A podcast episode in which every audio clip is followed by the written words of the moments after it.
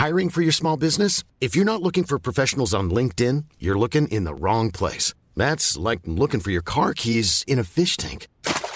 LinkedIn helps you hire professionals you can't find anywhere else, even those who aren't actively searching for a new job but might be open to the perfect role. In a given month, over 70% of LinkedIn users don't even visit other leading job sites. So start looking in the right place. With LinkedIn, you can hire professionals like a professional. Post your free job on linkedin.com slash people today. Vous voyez les ambulances? Euh, Vous voyez les gens qui leur tirent dessus? Eh bien, je ne ferai pas partie de ces gens-là aujourd'hui. Je serai toujours vent debout contre l'oppresseur de masse, contre la critique de masse, pour n'apporter qu'un point de vue nuancé et très personnel sur les films. Ainsi, je ne dirai pas de mal de Astérix et Obélix, l'Empire du Milieu, quoi qu'il m'en coûte. Jingle Allez, vous savez très bien que cette introduction était un mensonge, arrêtons tout de suite cette mascarade. Il y a quelques jours, vous l'aurez compris, j'ai été voir le dernier Astérix et Obélix, cette fois-ci réalisé par Guillaume Canet, notre spécialiste local de Lego Trip, qui avait, je le rappelle, réalisé un film sur lui-même qui s'appelait Lui en 2022, s'attirant les foudres de à tout le monde et qui a cette semaine une énorme pression sur ses épaules, celle de faire, sinon aussi bien que le volet d'Astérix de Chabat, au moins pas beaucoup plus mauvais. Canet succède donc à Laurent Tirard, qui avait été le dernier à se frotter à cet exercice périlleux en réalisant en 2012 Astérix et Obélix au service de Sa Majesté, et malheureusement, Canet ne parvient pas à transcender l'exercice.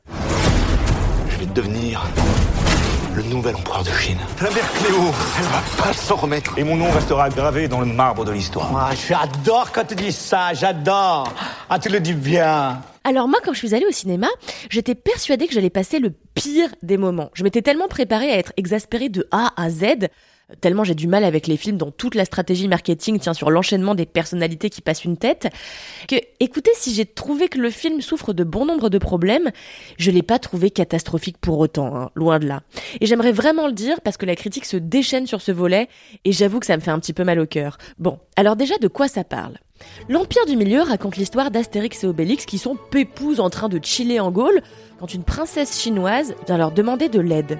Sa mère, la grande impératrice de Chine, a été enlevée par un dénommé Deng Xin Queen qui menace de la décapiter si la princesse ne rentre. Putain. Maman, je suis en règle, je te rappelle. Alors, Sa mère, la grande impératrice de Chine, a été enlevée par un dénommé Deng Xin Queen qui menace de la décapiter si la princesse ne rentre pas au pays et refuse de l'épouser.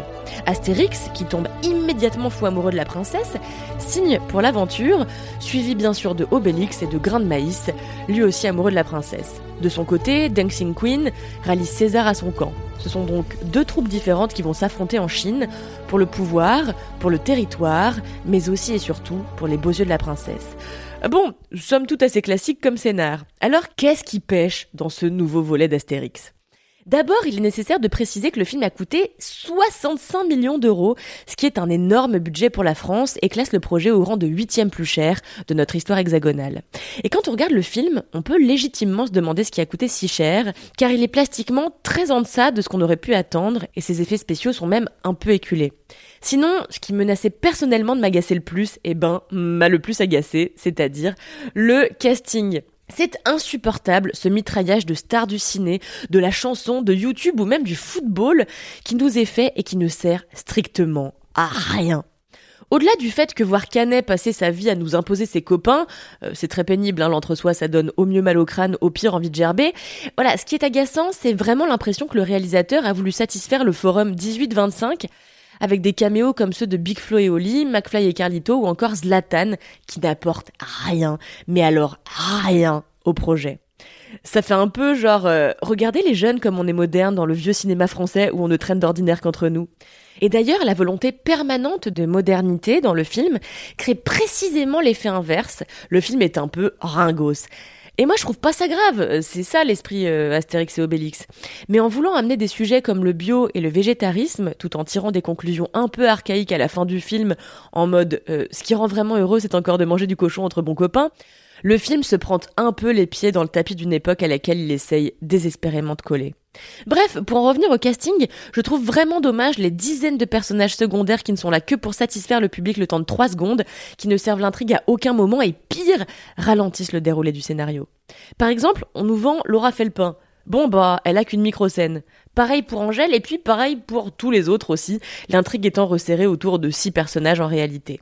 Et que dire du rôle de Cléopâtre que Canet a fait jouer par Marion Cotillard? Alors je vous ferai pas l'offense de vous expliquer en quoi prendre Marion Cotillard pour jouer une reine égyptienne est un peu à côté de la plaque. Donc Cléopâtre n'a qu'un rôle anecdotique. Donc finalement, on aurait carrément pu s'en passer? Par ailleurs, je suis désolée de devoir dire ça, mais l'actrice qui joue la princesse Fouilly, c'est-à-dire Julie Chen, ne joue vraiment pas bien. Et c'est vraiment, ça me fait de la peine. C'est son premier film, ça a dû être énormément de stress de jouer devant les mecs les plus installés du cinéma français. Mais le fait qu'elle joue mal entame vraiment le film entier.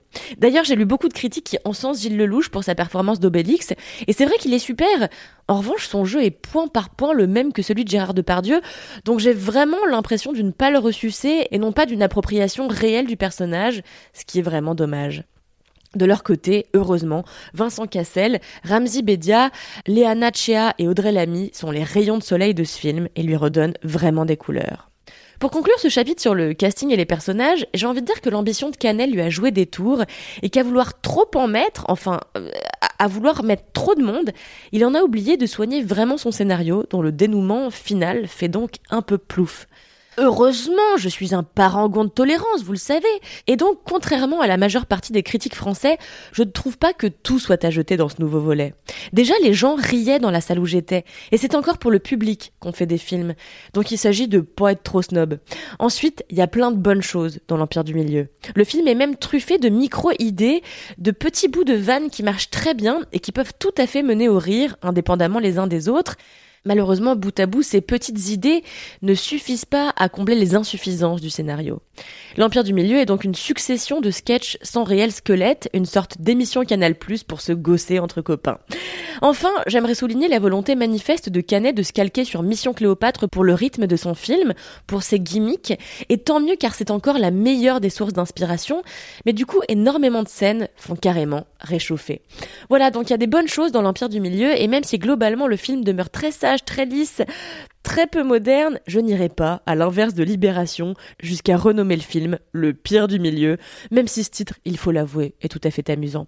Allez, je vais tout de suite aller voir le nouveau Shyamalan, dont le synopsis m'a tout l'air de tout à fait faire dans le n'importe quoi. Ah là là, mes amis, quelle semaine